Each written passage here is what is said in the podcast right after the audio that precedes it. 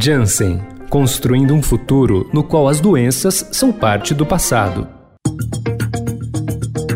Olá, gente. Aqui é a Rita Lisauskas, apresentadora do Media Lab Estadão. Sabemos que os tratamentos médicos são importantes, que eles não podem ser interrompidos sem orientação médica e muito menos por conta própria. Mas desde o início da pandemia, isso tem acontecido com muitos pacientes, inclusive aqueles que estão atravessando tratamentos de doenças importantes, como câncer. Houve um adiamento de procedimentos, demora na marcação de exames e até interrupções abruptas. Tudo isso, claro, compromete muito a eficácia do tratamento. Para falar sobre esse assunto, eu converso agora com o médico urologista Fernando Corques. Olá, doutor, muito obrigada por aceitar participar comigo aqui desse podcast. Olá, Rita, é uma honra estar aqui com você e falar de um assunto tão importante. Doutor, hoje a gente vai falar de câncer de bexiga, né? Que, é, obviamente, como o senhor é urologista, o senhor trata muitos pacientes que enfrentam esse tipo de câncer. Essa doença muitas vezes é silenciosa, né? Quais são os sintomas iniciais que deveriam servir de alerta para esse tipo de câncer? Algumas vezes os pacientes com esse tipo de tumor, eles têm é, a doença detectada em exames de rotina, como no ultrassom ou um exame de urina que mostra um sangramento, né, às vezes um sangramento imperceptível é, a olho nu, mas que o exame mostra traços de sangue. Então, isso é uma situação relativamente comum que motiva uma investigação e a detecção desse tumor. Quando já em fases um pouquinho mais avançadas, ele pode realmente desencadear sangramentos é, visíveis a olho nu, né, ou é, progressivamente levar a sintomas urinários, como uma necessidade maior de ir no banheiro com uma frequência maior, ou uma urgência de ir ao banheiro, ou às vezes uma ardência para urinar, é, e progressivamente, conforme a doença vai evoluindo, pode trazer dor, dor tanto local como dor é, abdominal ou em outras regiões do corpo. Quando a gente fala de câncer, a gente sempre fala da importância desse diagnóstico precoce, né? Isso também acontece quando o assunto é câncer de bexiga. Quanto mais cedo é, esse diagnóstico for feito, mais são as chances do paciente se curar? Sim, sim, sem dúvida.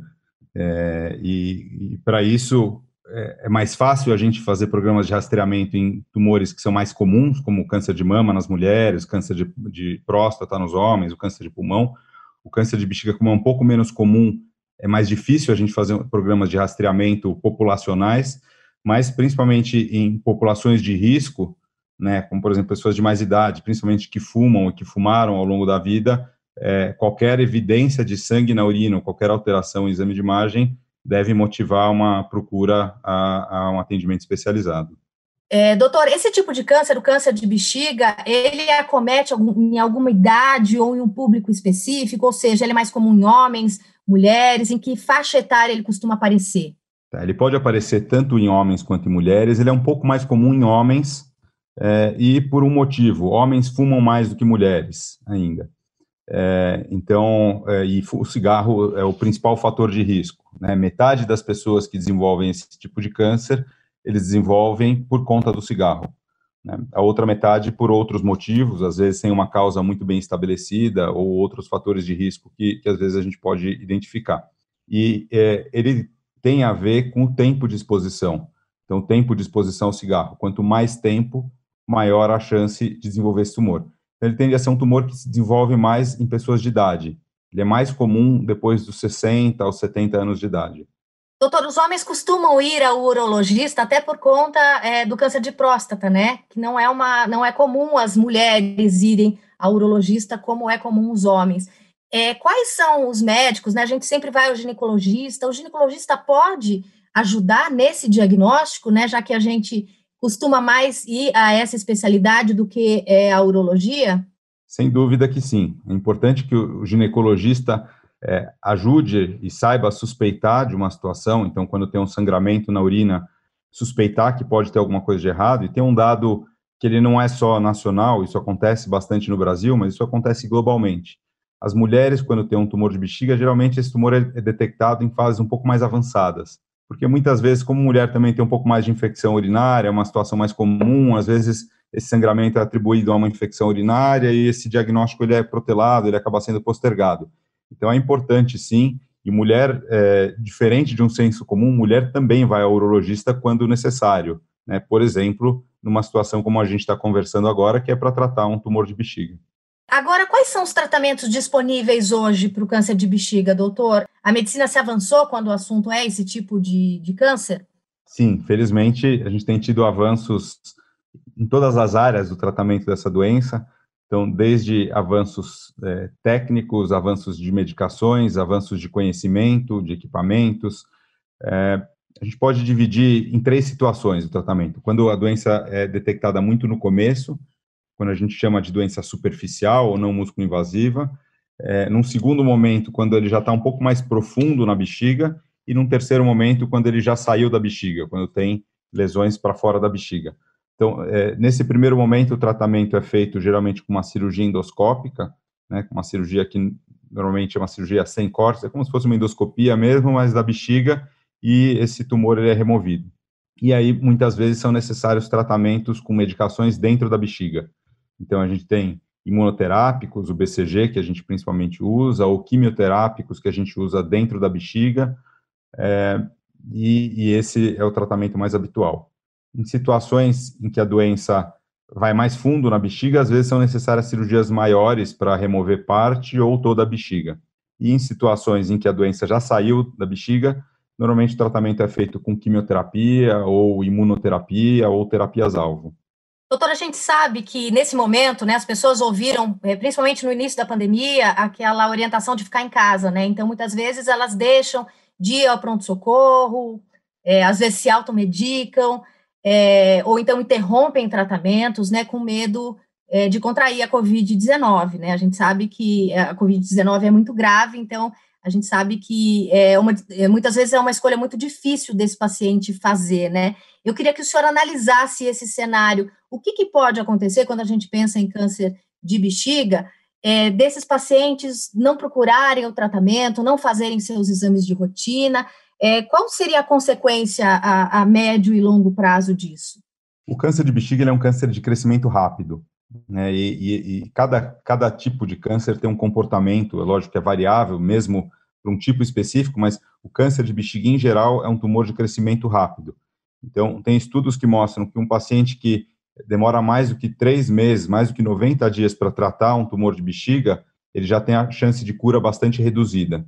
É, então, é, é, um tempo que a gente não, não tem para perder e para esperar. Para a pandemia que a gente está vivendo, especificamente, apesar de num primeiro momento, quando a gente não sabia como ia, né, o que, que ia acontecer no começo do ano, agora de 2020, a gente não sabia como a coisa ia se desenvolver e como a gente tinha que se comportar, todo mundo teve uma fase de uma, de uma reclusão muito grande, que era importante, o que a gente vê hoje é que essa pandemia, ela está levando bastante tempo e possivelmente ainda vai levar muitos meses para a gente se ver livre dela. Então, gente, é importante que a gente não deixe de se cuidar. Então, é, a gente precisa se cuidar tanto em relação a se proteger por conta do vírus, mas a gente precisa se cuidar em relação à saúde como um todo. Né? Então não dá para ficar em casa e postergar, porque se a gente levar em conta esse, esse, esse intervalo que eu falei de 90 dias, é, é, improvável que a gente, infelizmente, é improvável que a gente esteja livre dessa pandemia em mais 90 dias. Né? Então não dá para ficar postergando um tratamento ou exames e aí eventualmente não pegar o vírus, mas talvez ter uma doença já no estágio, né, um estágio mais avançado, um estágio que possa comprometer a saúde. O senhor teve discussões com os pacientes é, que trata sobre continuar um tratamento, sobre parar? É, eu queria que você falasse um pouquinho como é que, como é que você conseguiu equacionar essas questões com os pacientes que você trata.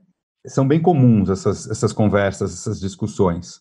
É, a gente vê que é, tem perfil, perfis diferentes de pessoas e a reação a tudo isso que a gente tem vivido, ela é diferente para cada um. Então, tem gente que está muito desesperada e muito com muito medo de, de contrair é, o Covid, tem gente que não leva muito a sério, é, tem, tem, diversos perfis e várias formas de encarar.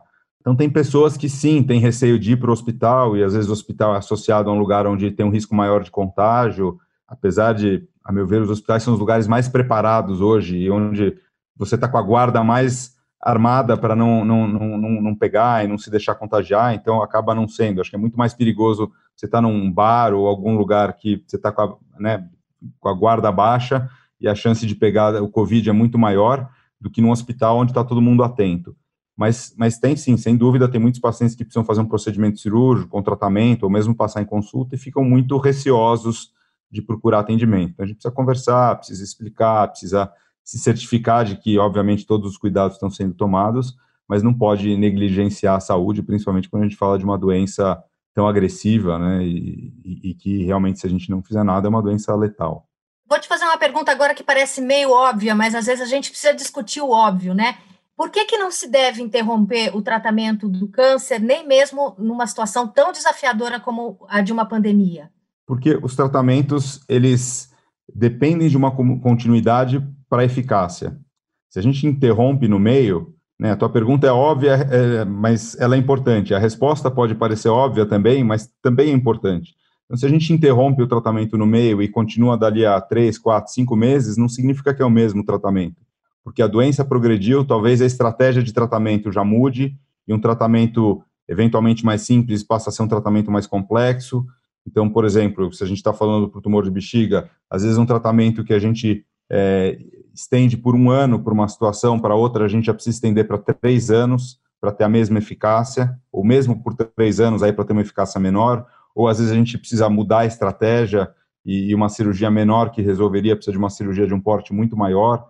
Então, não é que a gente interrompe quando a gente voltar, a situação é a mesma, a doença continua progredindo.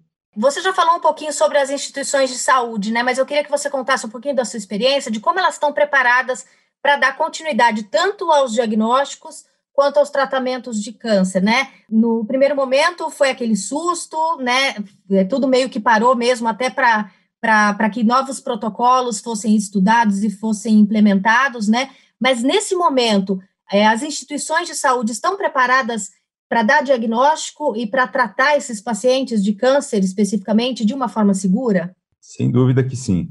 Estão super bem preparadas. Eu acho que, pelo menos, o, o nosso estado de São Paulo e, e, e na cidade de São Paulo, né, onde é, a gente acaba tendo mais contato com a prática, a gente fez muito bem a lição de casa. Eu acho que eu sou muito orgulhoso de tudo que foi feito aqui. A gente vê que, frente ao que aconteceu em outros lugares do mundo nessa pandemia, tudo, tudo fluiu muito bem. A gente não viu grandes catástrofes em termos de saúde pública e os nossos hospitais também, seja os privados ou os públicos, eles saíram muito bem.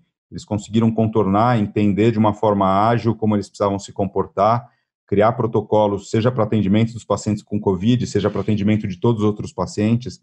Então, eu acho que o, o, o Brasil e, e, o nosso estado de São Paulo, eu entendo como um, um, case de sucesso, né? Apesar de a gente ter números superlativos, a gente é um país superlativo, mas a forma como as instituições de saúde se comportaram, eu entendo como um case de sucesso. É, e isso reverbera agora na estrutura que, que ficou para as pessoas que precisam se tratar, não só de Covid, mas para as pessoas que precisam continuar se tratando.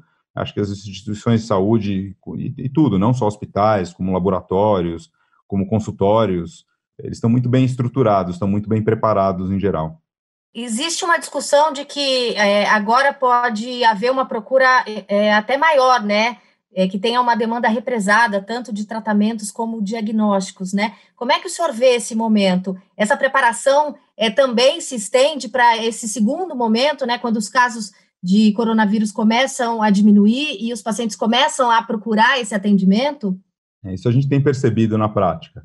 Essa demanda ela, ela já aumentou, ela, é, isso é, é, muito perceptível, tanto no cenário privado quanto no cenário público.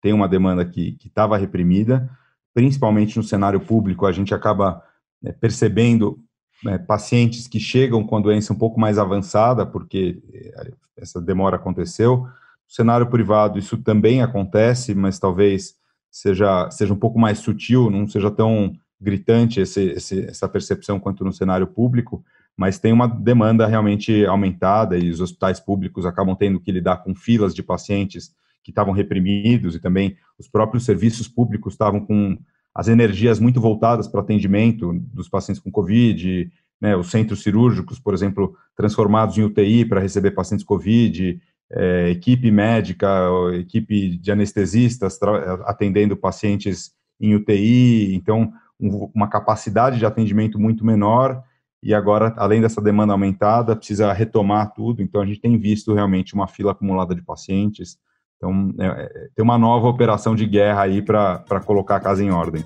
Eu queria agradecer muito a participação do médico urologista, Dr. Fernando Corques. Muito obrigada. Eu sou a Rita Lisauskas, apresentadora do Media Lab Estadão. Queria agradecer vocês que ouviram a gente até aqui. Até a próxima. A Covid-19 é um risco real, mas adiar o diagnóstico e o tratamento do câncer também pode ser. Já existem formas seguras de continuar cuidando da sua saúde, mesmo durante a pandemia. Fale com seu médico.